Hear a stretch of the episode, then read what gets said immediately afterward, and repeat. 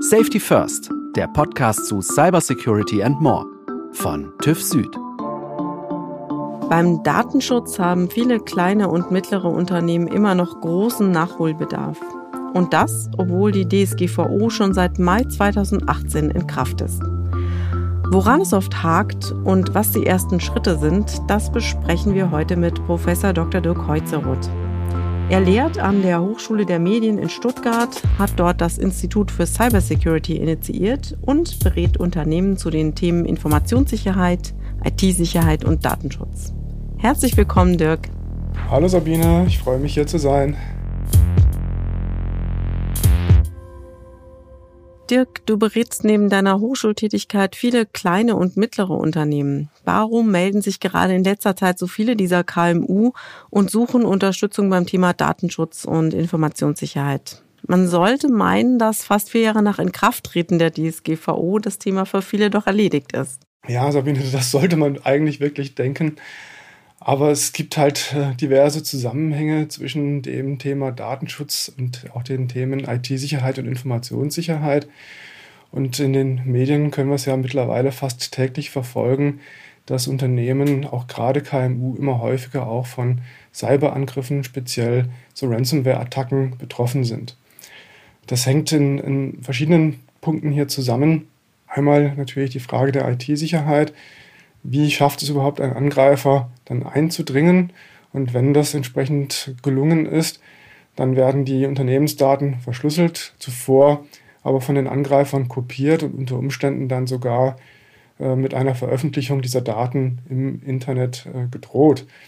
Das hat dann natürlich wieder datenschutzrechtliche Konsequenzen, weil das Veröffentlichen personenbezogener Daten, eben das unbefugte Veröffentlichen, hier dann auch wieder eine Datenschutzverletzung dann darstellt. Und das ist eben vielen Unternehmen jetzt viel deutlicher noch bewusst geworden, als es in der Vergangenheit der Fall war.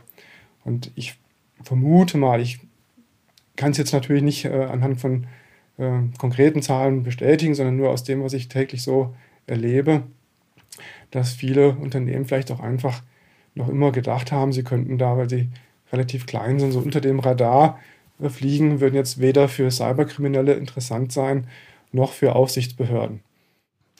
Und dazu kommt ja vielleicht auch, je mehr Ransomware-Angriffe es ja auch in automatisierter Form gibt, desto mehr äh, Unternehmen sind tatsächlich jetzt in Gefahr, dass sie da erpresst werden, oder? Ganz genau so ist es. Die Kriminellen, die äh, sitzen da nicht und äh, gucken jetzt mal so von Hand, wen könnte ich denn angreifen, wer könnte sich vielleicht lohnen. Das war vielleicht vor Jahren mal der Fall, aber mittlerweile gibt es da eine komplette Industrie, die diese Angriffe automatisiert, die entsprechende Werkzeuge zur Verfügung stellt, auch vermietet, sodass auch Personen, die jetzt nicht unbedingt die technische Kompetenz in dem hohen Maße für solche Angriffe haben, diese dann doch auch ausführen können. Dann kann man sich sowas als Service mieten mhm. gegen Beteiligung der entsprechenden Hersteller. Äh, dementsprechend ist es äh, natürlich jetzt auch viel, viel einfacher geworden, solche Angriffe durchzuführen, als das noch vor einigen Jahren der Fall war. Also der Druck äh, für entsprechende Datenschutzkonformität wächst einfach immer mehr, auch gerade durch die steigende Cyberangriffsgefahr. Ne? Ganz genau so ist es, richtig.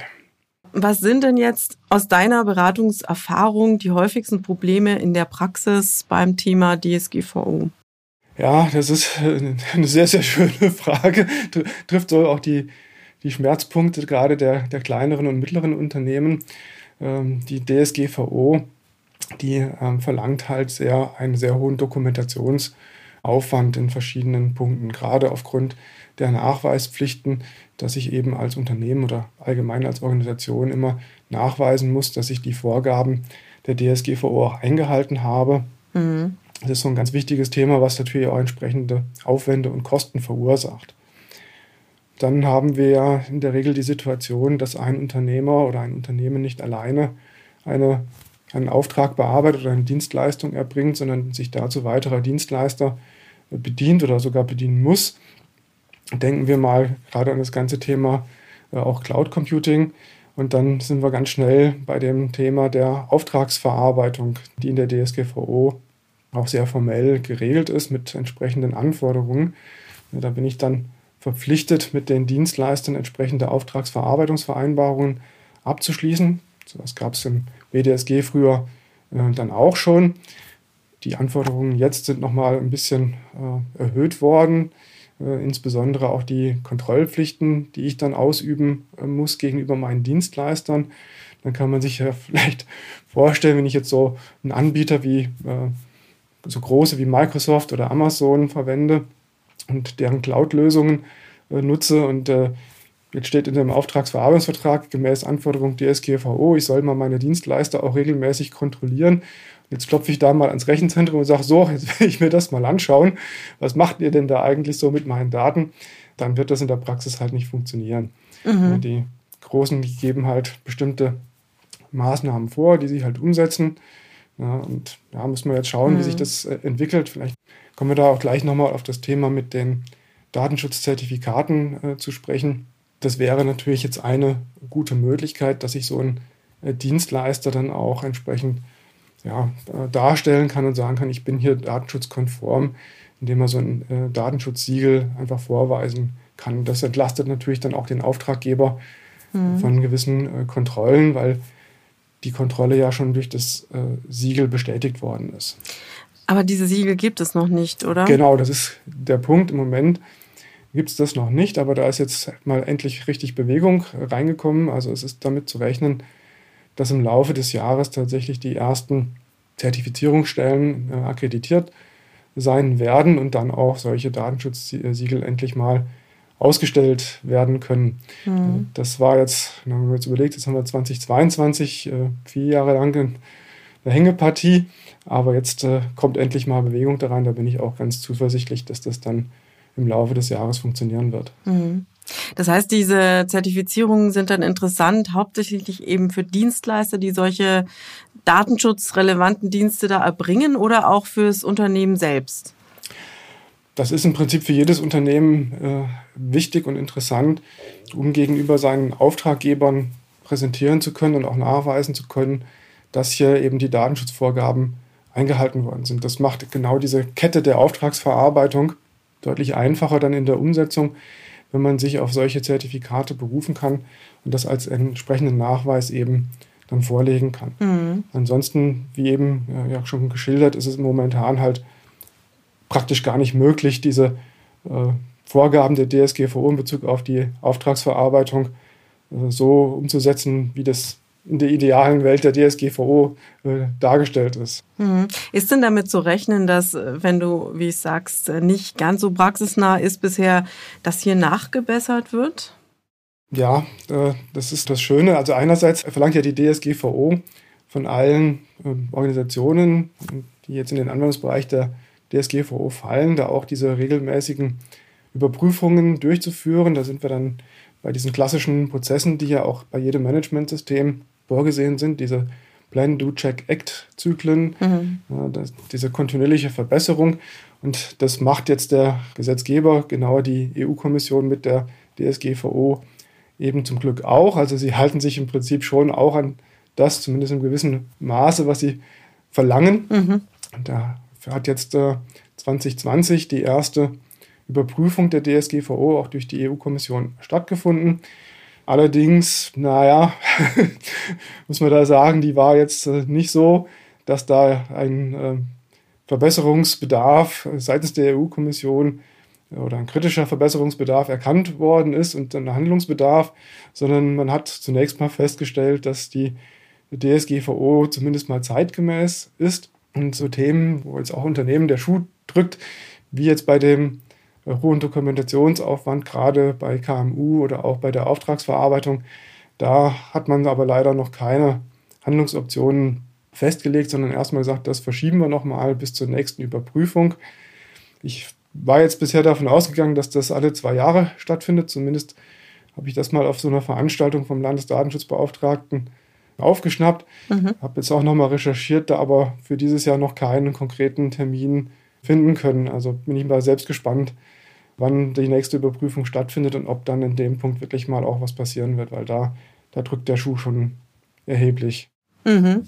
Ja, da sind wir alle mal gespannt, ob da bald was geschieht. Jetzt hattest du ja schon angesprochen, dass viele KMUs bisher anscheinend da unter dem Radar geflogen sind, wenn sie nicht konform sind. Ist davon auszugehen, dass die Aufsichtsbehörden jetzt noch strenger werden in Zukunft und da genauer hinschauen? Sehr gute Frage. Also ich kann jetzt natürlich nicht für die Aufsichtsbehörden direkt sprechen, aber man kann an der Entwicklung des Personals zumindest schon mal erkennen, dass die Behörden deutlich besser ausgestattet sind und dementsprechend auch mehr Möglichkeiten jetzt haben, bestimmte Kontrollen durchzuführen. Es gibt auch seitens der Behörden natürlich automatisierte Kontrollen, gerade von Webseiten und Datenschutzerklärungen. Ähm, wenn ich mich recht erinnere, war das letztes Jahr in Bayern auch mal äh, der Fall, wo dann auch mehrere Unternehmen dann äh, ja, gleich aufgefordert worden sind, da aktiv zu werden. Mhm. Die, die Behörden sind natürlich wie, wie immer in unserem föderalen System in gewisser Weise für ihr Land äh, zuständig und agieren da auch jetzt nicht unbedingt immer ganz einheitlich, auch wenn es natürlich da Mechanismen gibt wie die Datenschutzkonferenz, die das sicherstellen soll. Aber da ist natürlich die Handhabung jetzt auch ein bisschen unterschiedlich, ob jetzt äh, gleich eine, ein Bußgeld kommt oder ob dann eher beratend hingewirkt wird. Ja. Wobei ich so aus eigener Erfahrung jetzt sagen kann, dass die Zusammenarbeit mit den Behörden sehr gut funktioniert und äh, zunächst mal der Beratungsansatz überwiegt.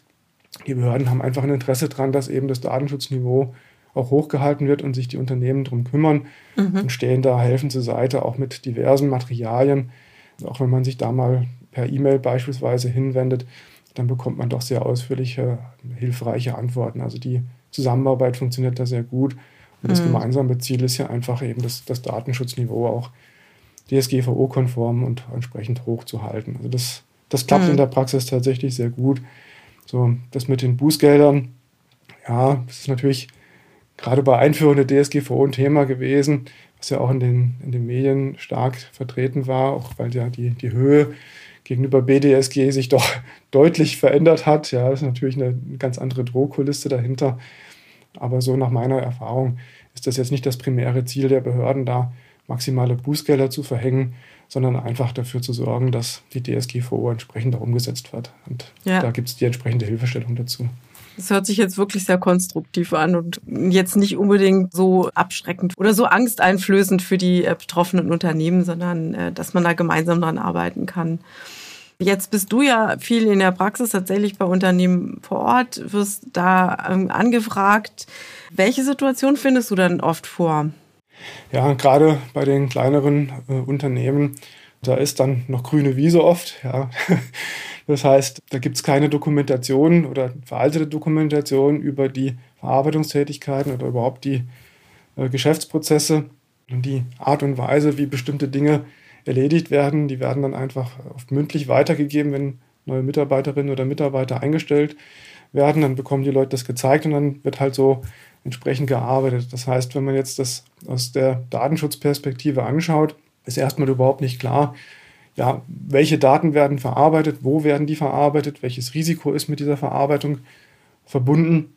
Und da muss man sich erstmal einen Überblick verschaffen, auch insbesondere natürlich dann im Hinblick darauf, mit welchen technischen und organisatorischen Maßnahmen müssen denn jetzt diese Daten überhaupt geschützt werden. Mhm. Das ist überhaupt mal der Einstieg, sich da einen Überblick zu verschaffen. In der DSGVO gibt es da auch einen entsprechenden Artikel dazu, das nennt sich dieses Verzeichnis der Verarbeitungstätigkeiten.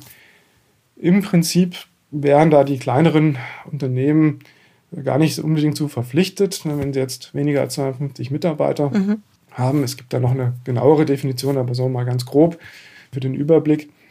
Aber letztendlich hilft das nicht wirklich, weil um alle anderen Anforderungen der DSGVO zu erfüllen, brauche ich ja erstmal diesen Überblick. Ich muss ja mal wissen, was mache ich denn, was für Daten habe ich, wo werden die verarbeitet, an wen gebe ich die weiter, mhm. welche Risiken sind damit verbunden. Also komme ich um dieses Verzeichnis letztendlich sowieso gar nicht drum herum. Mhm, mh. ja, dann haben wir ja auch mit DSGVO das Thema Recht auf Löschen, Recht auf Vergessen werden, dann die betroffenen Rechte sind ja sehr stark gestärkt worden. Auch das muss ich mir erstmal überlegen, wie lange darf ich den Daten überhaupt verarbeiten, wie lange darf ich sie speichern. Ne, da muss man ja mal ein Konzept überlegen. Typischerweise nennt man das dann ein Löschkonzept. Das findet man typischerweise dann erstmal auch nicht vor. Ja. Ja, auch die entsprechenden IT-Systeme waren bis 2018 auf diese Situation auch noch gar nicht vorbereitet, dass man irgendwelche Löschfristen oder Aufbewahrungsfristen, die es dann auch noch wieder gibt aus gesetzlichen Gründen, irgendwo zu hinterlegen. Äh, das, das war halt alles nicht, nicht vorhanden. Da musste mhm. man sich mhm. dann erstmal äh, behelfen und schauen, wie man dann überhaupt diese Prozesse umgesetzt bekommt. Das sind so die, ja, erstmal die Themen, Themen für den Einstieg.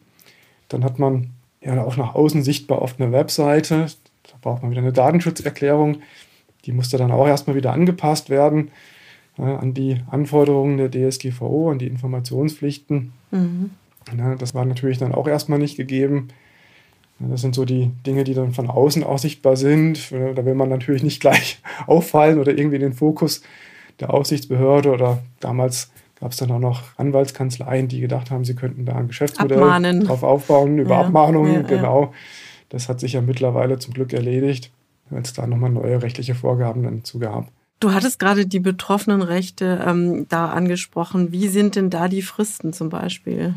Also wenn ich jetzt ein Unternehmen bin, das personenbezogene Daten verarbeitet, dann muss ich erstmal diese Prozesse überhaupt aufsetzen und äh, muss die zum Beispiel meine Auskunftspflicht erfüllen. Das heißt, wenn jetzt jemand kommt und sagt, was hast denn du von mir überhaupt von Daten gespeichert oder welche Daten verarbeitest du, dann muss ich da in einer gewissen Frist darauf antworten. Was steht da im Gesetz drin? Ja, da steht erstmal drin, unverzüglich. Das ist immer schon mal gut, dass man überhaupt mal reagiert und sagt, ja, die Anfrage ist eingegangen, ich äh, bearbeite die. Und dann habe ich erstmal einen Monat äh, Zeit, dann auch wirklich alle Details zusammenzutragen und entsprechend dann zu beauskunften. Jetzt kann es natürlich in komplexen Verarbeitungssituationen durchaus sein, dass das vielleicht länger dauert. Dann kann ich dem Betroffenen auch nochmal informieren und sagen, ja, aus den und den Gründen brauche ich etwas länger, dann gibt es da nochmal einen Monat drauf, aber dann ist aber auch wirklich Schluss, dann muss die Information dann auch da sein. Das mhm. sind so mhm. mal die, die grundlegenden Dinge. Also erstmal unverzüglich, spätestens dann innerhalb von einem Monat mit der Option auf so eine Verlängerung. Mhm. Das heißt, wenn jetzt der Vertriebler zum Beispiel irgendeine Anfrage von seinem Kunden bekommt oder das sonst irgendwo aufpoppt im Unternehmen, dann ist, gilt es quasi als e-, eingegangen beim Unternehmen und ab da läuft die Frist, oder? So sieht es aus. Ne? Also sobald das Unternehmen Kenntnis hat, beginnt dann auch die Frist entsprechend zu laufen. Mhm. Und da muss ich natürlich jetzt auch wieder ein entsprechendes System, einen Prozess aufbauen aufgrund der Nachweispflichten. Ne? Mhm. Intern beim Unternehmen, wann ist es eingegangen, wer bearbeitet es, wie ist der Status, dass ich da einfach auch einen Überblick habe.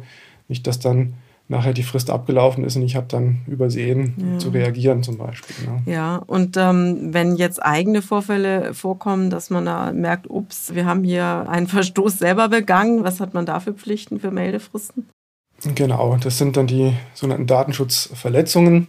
Da hat man ab Kenntnisnahme dann die 72-Stunden-Frist. Auch da gilt erstmal wieder unverzüglich, aber spätestens innerhalb von 72 Stunden dann auch Meldung äh, an die Behörde. Da muss man ja auch vorher ein paar Informationen noch zusammentragen, was ist denn genau passiert. Man muss auch Maßnahmen ergreifen, um eben die Auswirkungen von so einer Datenschutzverletzung möglichst gering zu halten, zu minimieren. Und diese Maßnahmen, die man dann ergriffen hat, die gehören eben auch zu einer Meldung an die Behörde mit dazu. Mhm. Unter Umständen sind dann die Betroffenen selbst auch noch zu informieren, dass da eben eine Datenschutzverletzung aufgetreten ist. Das ist ein relativ komplexes Thema im, im Detail. Da gibt es dann auch wieder Ausnahmen, je nachdem, wie viele betroffen sind, ob das unverhältnismäßiger Aufwand ist, der mit so einer Benachrichtigung zusammenhängt. Das muss ich dann im Einzelfall immer, immer schauen. Ist das gut machbar oder ist das vielleicht dann eher durch eine Pressemeldung dann auch nachher mhm. zu erledigen. Mhm. Ja, und wenn man jetzt dran denkt, dass da ja alle möglichen Prozesse erstmal erfasst werden und eine Risikoanalyse vielleicht auch gemacht werden muss, auch wenn es jetzt um Bewerbungen geht oder um die IT-Systeme, das klingt ja doch recht aufwendig. Also wenn das Unternehmen da fast bei Null anfängt, welchen Aufwand muss es denn da einplanen? Ja, und das lässt sich jetzt schwer irgendwie in, in Stunden oder Tagen oder Monaten fassen, äh, was das dann ausmacht. Aber so aus der Erfahrung, bis dann so ein Datenschutzmanagementsystem, was man letztendlich dann auch braucht, äh, mal wirklich funktioniert, äh, zumindest jetzt initial und die, die Prozesse mal umgesetzt sind und auch gelebt werden, sehen wir in der Praxis, dass das so ungefähr ein Jahr dann braucht, bis das dann auch mal läuft. Mhm. Das ist natürlich je nach Unternehmen und je nachdem, wie viel Dokumentation, Prozessabläufe ohnehin schon vorhanden sind oder auch welche anderen Managementsysteme vielleicht schon vorhanden sind, natürlich unterschiedlich. Das ist auch natürlich ein Vorteil, wenn ich ja halt schon ein Managementsystem habe, sei es jetzt für Qualitätsmanagement, mhm. Umweltmanagement oder Informationssicherheit, dann lässt sich das natürlich integrieren, mhm. Synergien nutzen, dann ist der Aufwand natürlich geringer. Ja. Das ist natürlich auch empfohlen, dass das so dann umgesetzt wird, dass man da nicht irgendwie mehrere Silos baut, sondern das Ganze dann auch integriert umgesetzt wird. Viele kleinere Unternehmen können sich ja da keine eigenen Fachkräfte leisten und holen sich da ganz bewusst auch externes Know-how. Warum ist es aber trotzdem wichtig, dass die Geschäftsführung sich selbst mit dem Thema befasst und natürlich auch die Belegschaft dann entsprechend schult? Das ist ein sehr, sehr guter Punkt. Äh, oft erleben wir das auch in der Praxis, dass dann die Geschäftsleitung denkt, wenn der Dienstleister eingekauft ist, dann ist das Thema damit erledigt. Ähm, das funktioniert äh, so, leider kann man sagen, vielleicht nicht oder auch zum Glück, je nachdem, aus welcher Perspektive man draufschaut. Mhm. Äh, woran liegt das? Ja, im Gesetz, gerade in der deutschen Version der DSGVO, ist es ja sehr schön auch von den Begrifflichkeiten formuliert. Da ist die Geschäftsführung ja auch letztendlich der Verantwortliche. Mhm. Das trifft es gut und die Verantwortung, die kann ich auch nicht wegdelegieren. Ich kann mir Hilfe holen, indem ich externe Dienstleister beauftrage. Ich kann jemanden beauftragen, der mir hilft, die ganzen Prozesse zu etablieren, auch umzusetzen. Dann brauche ich aber vielleicht auch noch wieder einen Datenschutzbeauftragten, weil der darf ja wieder die Umsetzung nicht machen. Der darf mich zwar beraten, aber der darf jetzt die Prozesse nicht umsetzen. Mhm. Na, dann habe ich da natürlich wieder entsprechend hohen, hohen Aufwand auch. Und ja, letztendlich, dadurch, dass ich ja als Geschäftsleitung in der Verantwortung bleibe, sollte ich natürlich auch verstehen, was da passiert. Ich muss mich ja auch mit den Datenschutzbeauftragten unterhalten können, mhm. muss diese Punkte, die aufgebracht werden, sei es jetzt durch ein Audit oder durch ein einfaches Beratungsgespräch, ja auch verstehen. Und letztendlich muss ja die Geschäftsleitung auch die Entscheidung treffen, was wie umgesetzt wird. Mhm. Es gibt eine Beratung, aber was die Entscheidung, die kommt nachher von der Geschäftsleitung. Also braucht es da die entsprechende Expertise. Und da hilft es natürlich, wenn man da entsprechende Angebote vielleicht auch nutzt. Mein TÜV Süd hat ja da sehr viel Know-how und bietet das ja in diversen Trainings und Schulungen auch an. Richtig, ja. Also kann ich aus eigener Erfahrung wirklich auch nur empfehlen, da mal so einen Kurs zu buchen und den auch zu besuchen. Ähm, es macht nach meiner Einschätzung jetzt wenig Sinn, wenn man denkt, man könnte das irgendwie durch so ein E-Learning oder ein Webinar mal, mal eben nebenbei machen, mhm. Äh, weil das weiß doch, glaube ich, auch jeder von uns so im Tagesgeschäft, sich da mal so ein paar Stunden oder auch ein paar Tage frei zu schaufeln. Das ist einfach nachher dann doch nicht möglich und dann ist es ganz gut, wenn man aus der aus dem operativen Geschäft so rauskommt und äh, mal vielleicht ein paar Tage auf so einen Kurs geht und sich dann auch intensiv mit dem Thema mal auseinandersetzt. Mhm. Ja, genau, du hast ja gerade schon erwähnt, ähm, TÜV Süd bietet da Schulungen an und stellt auch externe Datenschutzbeauftragte. Wie genau unterscheiden sich denn diese Angebote jetzt von anderen, die, ich glaube, du bist ja auch damit aktiv als ähm, Trainer, richtig? Genau.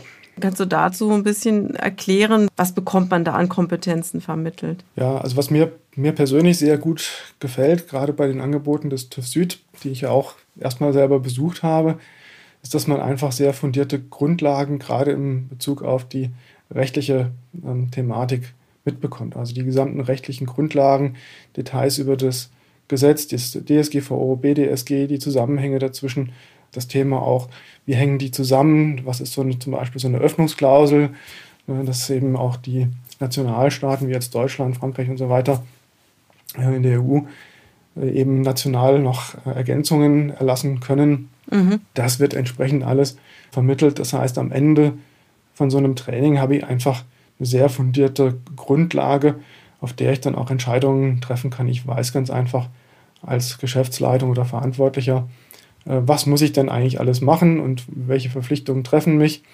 damit ich da auch gut aufgestellt bin. Das ist natürlich für die Führungskräfte besonders interessant und relevant, wenn man so in die Trainings hineinschaut, wer, wer als Teilnehmer drin sitzt, ist es aber wirklich ein sehr breites Spektrum. Das sind Anwälte, die sich dann mehr in Richtung Datenschutz vielleicht auch spezialisieren möchten. Mhm. Es sind Entscheider von Unternehmen. Es sind aber auch ganz normale äh, Mitarbeiter, die dann die Aufgabe bekommen haben, sich eben um das Thema Datenschutz im Unternehmen zu kümmern. Also da sieht man wirklich komplettes Spektrum. Oder natürlich auch Leute wie mich, die äh, in dem Bereich dann selbst beratend unterwegs sind und sich dann eben fundiertes Grundwissen nochmal aneignen möchten oder aber auch mhm. von den Erfahrungen der Trainer dann profitieren. Also das muss man halt auch sagen. Es geht jetzt nicht nur darum, so rein trocken äh, die gesetzlichen Grundlagen da durchzuarbeiten, sondern da ist ein sehr großer fachlicher Austausch und auch ein Erfahrungsaustausch zwischen den Teilnehmern und natürlich den Trainer und den Teilnehmern. Also das ist sehr, sehr lebendig und sehr praxisnah trotz allem noch. Mhm. Zum Schluss noch gefragt, was legst du Entscheidern in Unternehmen besonders ans Herz, wenn sie jetzt zuhören, gerade wenn es um jetzt KMU geht? Ja, das haben wir zum Glück auch schon ein bisschen angesprochen, nämlich das Thema der Verantwortung. Ne, als Geschäftsleitung, als Verantwortliche komme ich aus der Verantwortung nicht raus. Das heißt, es ist wirklich wichtig, dass man sich auch selbst mit dem Thema Datenschutz äh, beschäftigt, die Trainingsangebote äh, wahrnimmt, sich nicht nur äh, darauf verlässt, dass man sagt, man hat jetzt an externe delegiert, sondern da einfach auch dieses eigene Wissen auch mit, mit zu haben, mit aufzubauen und natürlich die eigenen Mitarbeiter zu schulen, zu sensibilisieren. Die, die Sensibilisierung jetzt nicht nur in Bezug auf Datenschutz, sondern insgesamt auf das ganze Thema IT- und Informationssicherheit, damit wir auch da das Risiko für Angriffe, für erfolgreiche Hackerangriffe oder Cyberangriffe reduziert bekommen und so mhm. insgesamt auch das Sicherheitsniveau im Unternehmen hochhalten können. Das ist für viele Unternehmen tatsächlich existenzbedrohend. Vielleicht da kann man noch einen, einen Punkt ergänzen. Es ist wirklich sehr sinnvoll, in dem Zusammenhang auch eine entsprechende Versicherung zu haben. Diese mhm. Cyberversicherungen empfehle ich auch allen, allen Kunden. Es ist zu beobachten, dass aufgrund der Häufigkeit der Angriffe und auch der stark steigenden, äh, damit verbundenen Schäden ganz einfach auch hier die, die Versicherer jetzt zurückhaltender werden und es ähm, schwieriger wird, da eine entsprechende Versicherung abzuschließen. Mhm. Also da sind die, die Anforderungen erhöht und auch die Ausschlüsse, die, die werden immer mehr, was letztendlich überhaupt versichert werden kann. Also mhm. da jetzt bitte auch kümmern. Aber es ist trotzdem ein wichtiger Baustein dann in, in diesem ganzen Paket an Maßnahmen, die man treffen sollte. Ne? Unbedingt. Also das ganze Thema ist immer ganzheitlich zu betrachten. Ne, ich kann jetzt nicht nur sagen, ja gut, ich habe eine Versicherung, jetzt kann mir nichts mehr passieren oder ich habe einen Datenschutzbeauftragten, jetzt kann mir nichts mehr passieren. Also so einfach ist es nicht. Es ist wirklich ein gesamter Ansatz, wie das Thema Managementsystem ja auch letztendlich schon sagt, muss ich hier über eben alle Ebenen hinweg äh, Maßnahmen auch ergreifen. Hm. Und vielleicht auch noch wichtig, es ist nicht nur, dass man das einmal aufsetzt, sondern es muss ja auch kontinuierlich dann gelebt werden. Das ist genau der Punkt. Ne? Also nicht einmal machen und das, das war's. Ne? Das ist ja genau das, was das Thema Managementsystem auch zum Ausdruck bringt. Es ist ein kontinuierlicher Prozess, der immer weiter sich verbessern soll. Also das mhm. ist eine Daueraufgabe, ganz genau. Sehr schönes Schlusswort, Dirk. Ich danke dir, dass du heute hier bei uns im Podcast warst und wir über dieses wichtige Thema sprechen konnten. Und ja, wie immer, stay safe. Vielen Dank, dass ich da sein durfte und ja, ich hoffe auch, dass wir alle sicher bleiben in jeder Hinsicht. Danke dir, Sabine. Safety First ist eine Produktion von TÜV Süd. Produktion Ikone Media.